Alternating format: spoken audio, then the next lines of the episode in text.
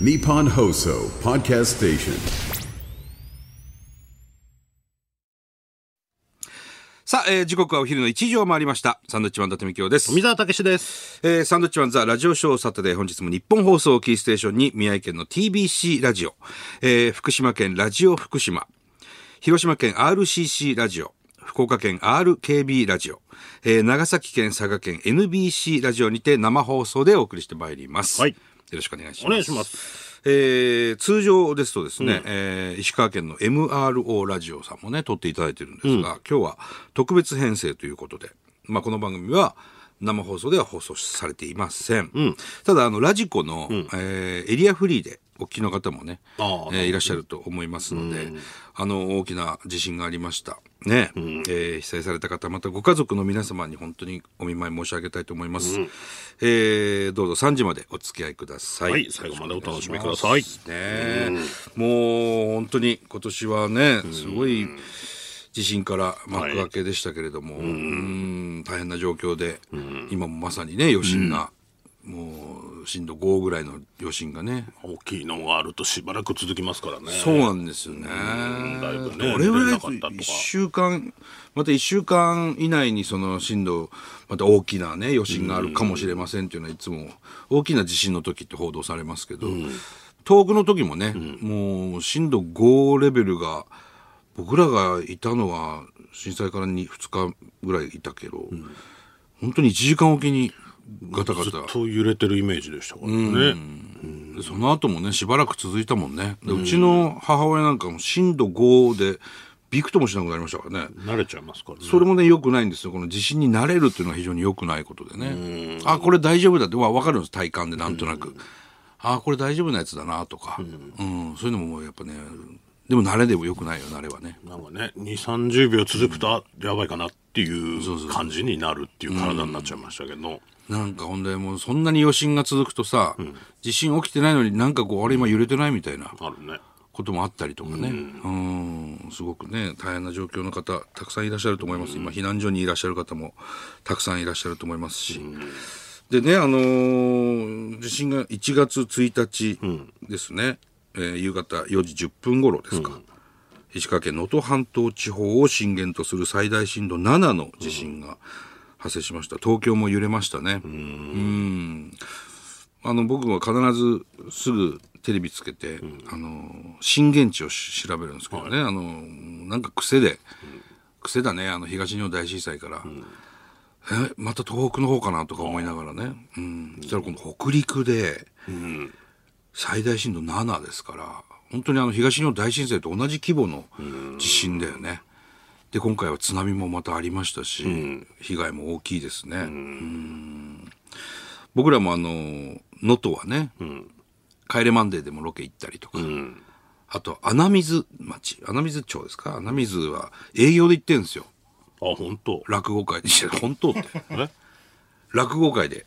落語会？落語会。穴水はねあの大相撲の遠藤、力士の遠藤の地元だったと思うんですね確かうん。ああ言ってんだ。いや、行ってるんですよ。日帰りですよ、確かここ。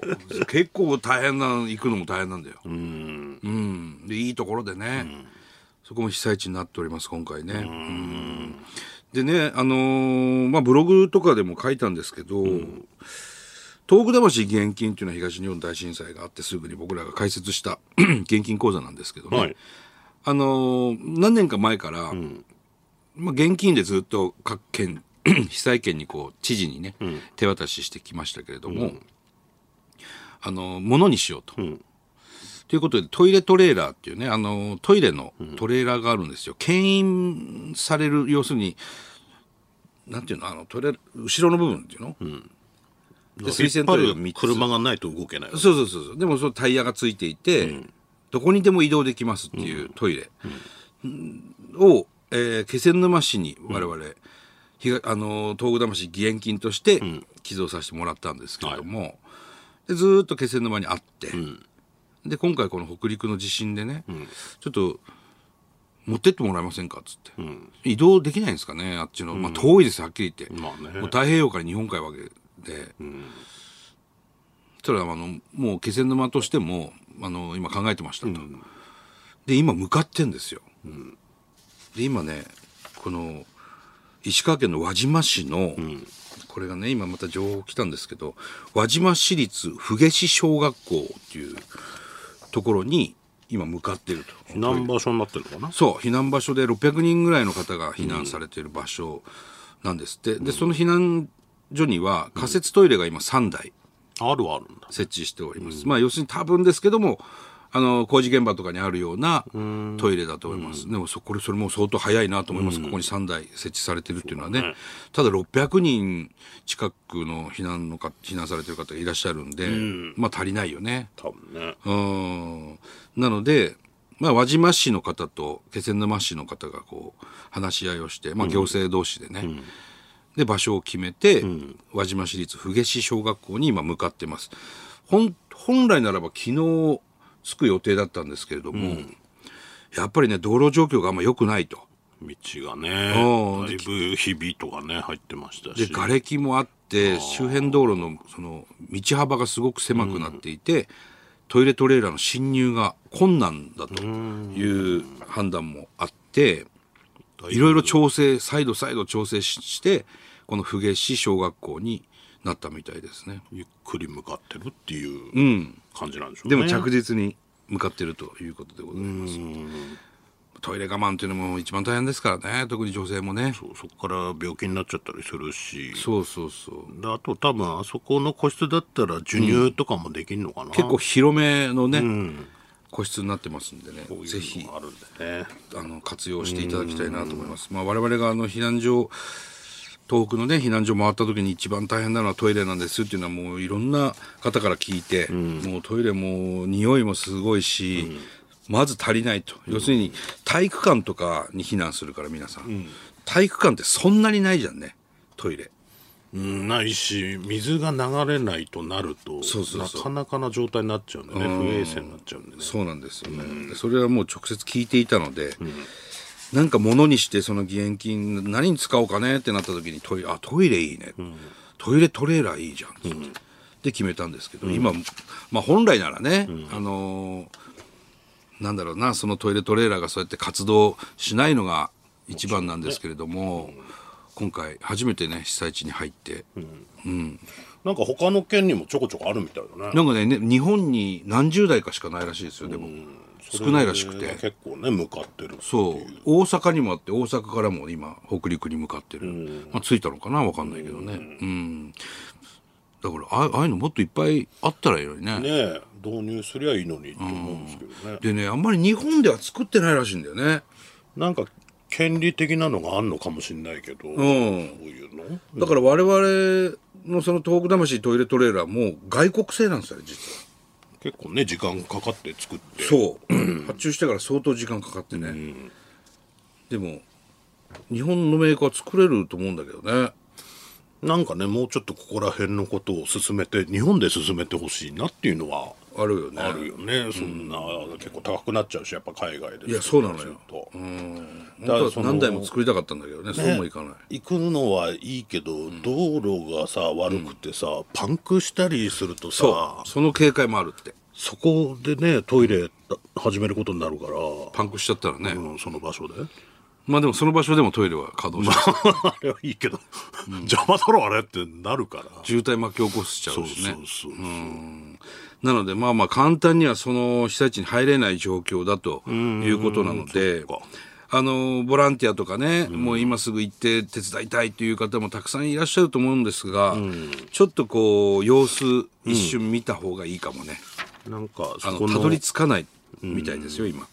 市だったりがね多分募集すると思うんでね、そうそうそうそう。それをちゃんと聞いてから行った方が逆に迷惑になっちゃうんでね。で必ずボランティアセンターっていうのができるんで,、でそこで、あのー指揮する方がいらっしゃるんでね、で大学生の何人か来ました、じゃあ泥かきやってくださいとか、あのやることを指示されます。から、それがねあのよくできる町とよくできなかった町が 結構あるんですよ東北でもね。そのリーダーの統率力も 統率力がさだから僕らが行った中でよくできてたなと思ったのはあのー七ヶ浜かな宮城の、七ヶ浜のボラ船はすごかったな。完全に管理されてましたね。あの女性の方だったんですけど、センター長がね、テキパキと。うん、ちょっと多少強めの口調でね あのわざわざ来てくださってるボランティアを指導するんですけど結構強めの口調でやるんですよ。でもそれがもうすごくて、だから早かったですよねそうです無駄な動きがなかったですね、ん、だからああいう方が井の一番にこの被災地に入ってもらえると、まあもちろん石川県とかにもいるんでしょうけど、経験値が違うじゃん。そうそうそう。だから多分海外とかでもやってきた方うん。なんでしょうけど、乗り越えた人がこう行って、同じような被害だと思うのでね、うん。教えてほしいなと思いますけれどもね。そうですね、うんあとはだから多分停電とかなるし、電力もなくなるから、まあ前も言ったかもしれないけどやっぱちょっとお金を持ってないと、よくね今の人は全部スマホでピッピッピッピやっちゃうけど、こういう時に結構大変になると思うんで。ペイペイとか言ってね、あんなん使えませんからね。全部現金ですから。我々はそれ経験してるんで。だからコンビニとかも行っても、電気がつついてないから、みんなね手で計算してとかなってたから。懐中電灯でやってましたからね。今、どういう状況かわからないけれども。ですけどね、ただね、あのーライフラインが完全に復活するまではやっぱり時間かかると思いますんで、うん。現金いくつか持ってるのと、あと電話番号ね。ああそうですね、公衆電話はね、なぜか繋がるんですよ。携帯が繋がらない場合でも。で、みんな公衆電話に並ぶんですけど、電話番号誰も覚えてないんだよね。そうそうそうそう。今もね携帯で電話帳でパッて出してかけちゃうから。そうだから、緊急連絡先の電話番号は、けあのスマホは充電が切れますから、そうするともう、どうやって立ち上がらなくなっちゃうんで、充電ができないとね。だとにかく1個2個どっかの番号覚えとく。覚えてメモして財布に入れとくなんか俺お前んちの実家の電話番号覚えてる サラで覚えてるの それは高校時代かけまくったからだろ。だから多分何かあった時に、お前んちの俺電話すると思うけど いや、してもらって構わないですけど。俺も毎日の実家の電話番号をサラで言えるけど、もうい引っ越してるから、もう違うもんね。番号じゃないからね、いや、だからね、電話番号を覚えといた方がいい。もうメモするなり、しといた方がいいですね。そうですねあと、富澤が常に持ってるね、あの、ふ、笛ね。今回もあの、瓦礫の下敷きになって亡くなった方もいらっしゃいます。で、あの、72時間っていうその壁があって、72時間超えると生存率が非常に下がるというね。でもほら、レスキューの皆さんとかが、あの、全国から駆けつけて、瓦礫を取り除いて、どこに人がいるかわからない状況の中捜索するわけじゃない。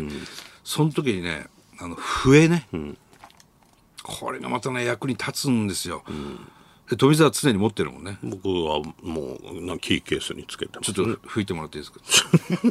いやせっかくだから。吹いたことはないんだよいやもう、俺らはこういうの持ってんのよ。なんかもうやっぱ経験したからさ。そうそう、離れて。そうそう、これ。そう。そう、観光バスのバックのやつ。こういうのを持ってると、要するに、あ、人がここにいるなっていうのが、助けてくれとか叫んでると体力なくなっちゃうんで、何かを叩くとか、ああいうのがあるんなら人の気配がした時に笛吹くとか、そう。あとなんか聞いたのは、あの捜索で犬あが出たりする、はいはい。そういう時にもうおしっことかうん。しちゃってたら、うん。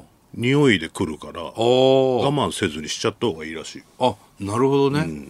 そうすると、犬がわかる。犬が分かるらしいここに人。ああなるほどね、そうなんだ、なかなかわからないからねそういう経験しないと。そうなんですよ、うん。まあまあ経験しないのが一番なんですが、どこで何が起きるかわからないからね、本当に。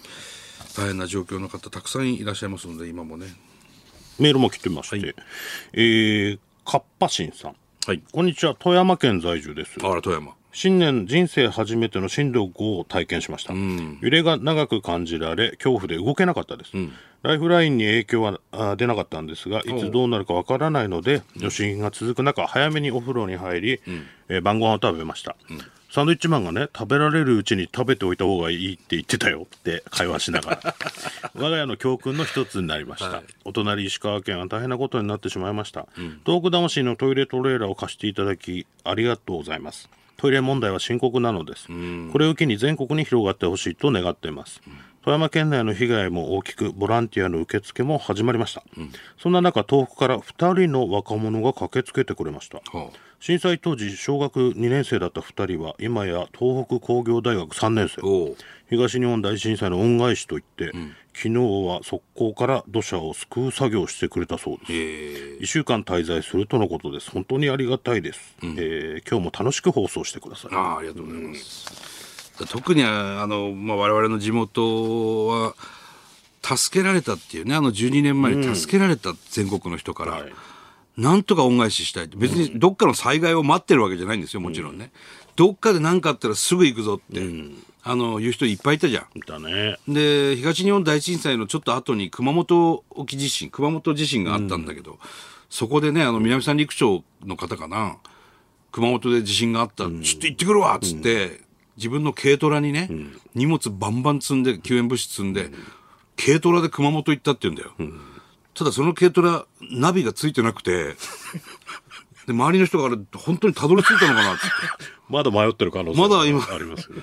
もう今ついてると思う。まだ熊本についてない可能性がありますけど。やってんだよ何やってんのその人気持ちだけで言ってるからいや、もう本当に。なんかっつったら すぐ行くんだって。大丈夫ですかっつってそう。鍋ついてないっつって。行くんだっつってもうすぐ出かけたっていう人もいたしね。だからね、あの、そういう気持ちのある方がたくさんいるのでね、ちょっとこう、ある程度、その、ボランティアとか入っていい状況にな なるまで。迷惑だけはかけないようにそうそうそう、本当にね、迷惑になっちゃう場合もあるから、もう良かれと思って行くんでしょうけど、皆さんね。本当にそこだけ気をつけてもらいたいですね。えージェレミー・クラークソンさん、はい。毎週楽しく聞かせてもらってます。大晦日に能登の実家に帰省して地震に遭いました。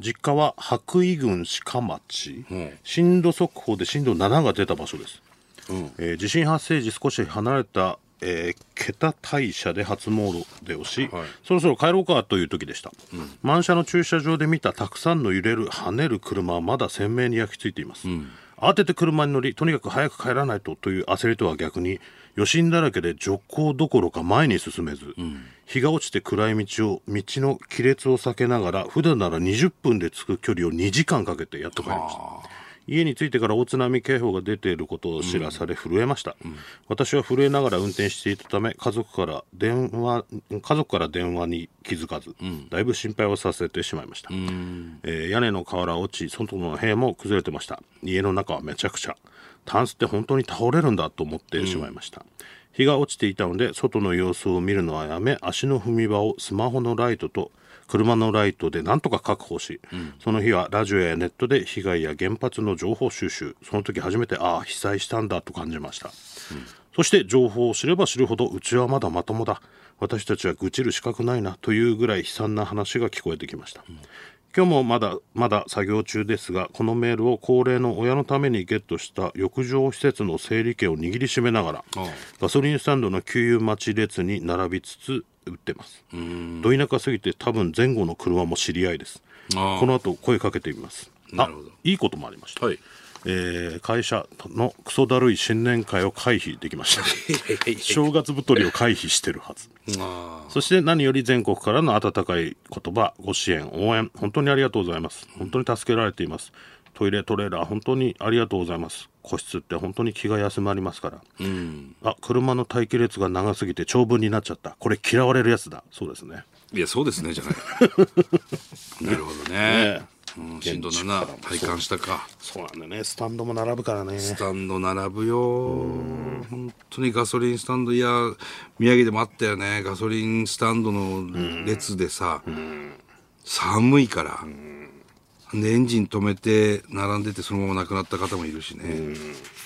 うん。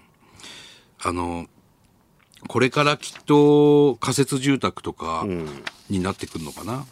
まあ今支持してると思います、あの熊本地震の時に僕らが、あれねえっ、と福岡で単独ライブやる前の日使って、熊本の被災地行ったのかな、であの益城町ですかね、そこら辺行ってえっ、と避難所避難所もう当時仮設になってたか、にねあの石巻からんわかめせんべいいっぱい買ってさ、で持ってったんだけど、その時にその仮設に住んでる方と喋ってておばちゃんがさいや私たちがこんな風になると思わなかったと、で数年前ねあの東北で大きな震災あってちょっと一言だったと正直、あまりにも遠いから、でも自分らがこうやって仮設に住んでみて大変だったんだねって身をもって思うって言ったね。おっしゃってましたね、もうねどこでそういうことになるかわからないですから、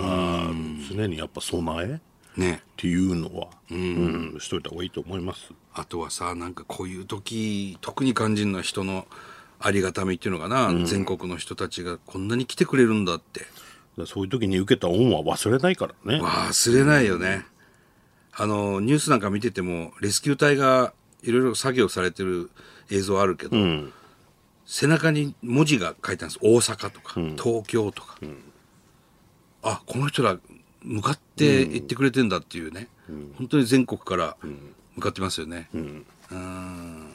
いやそういうのってね本当忘れないもんでね。ね。ああ、嬉しかったもんなあの震災の翌日の朝方ね東京消防庁の消防車がもう何十台も気仙沼に来てて、えじゃあ夜な夜なずっと走り、ずっと来たんだあの道路ぐじゃぐじゃの中っていうね、だから結構ねしばらくしてその、交通整理してる警察の人も他県から来てる人だったりとかそうそうそうああそんなに入ってくれてんだっていうね、何年もいたんじゃないかな。福島の原発のところも震災から何年かしてから俺行ったら警察の人いて大阪府警の人でしたからね。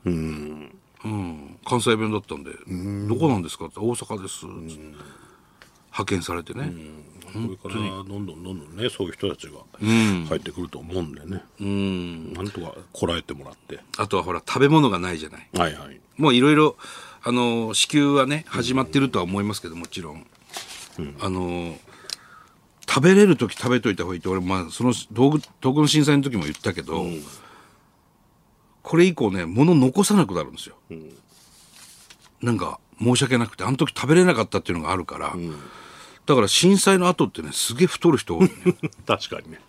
ね。なんかやっぱり食べちゃいますね。食べちゃう。何があるか分かんないからこの後、ちょっと食べとこうかなっていう。物を残すってことがね、本当になくなるんだよね。それによって我々はずっとこの体型をキープしてることそうになるだから我々は痩せてましたからね昔。痩せてねえよ。でも震災以降どうして太ったっていうねなんかでもそういう人本当多かったですね。多かった、うん。残せない。あの熊谷久美ちゃんも言ってたよね。ね。気仙沼のね。久美ちゃんパンパンになってましたね。いや妊娠してたんだよ。あそうなんそうですよいや本当に。なんかねもうそういうふうに意識がいろいろ変わると思います。ああいう経験をすると、あのー人生観っていうのかな。大きく変わると思います。そういう経験するとね、うん。ああこういうことだったんだっていうのも分かるし、でそういう経験をしたらそういういろんな人にまた伝えてってほしいなって思いますけどね。うん。そうするといい国になっていくんじゃないですか。ねこういうことがどっかであった時に迅速に動ける国になってほしいなっていうね、なんせ地震大国ですからね。もう増えてま日すからね。本はね。本当に。さあということで、まあ、元気に参りますよ今日はね。はい、それでは参りましょう。サンドウィッチマンザラジオショーサタデースタートです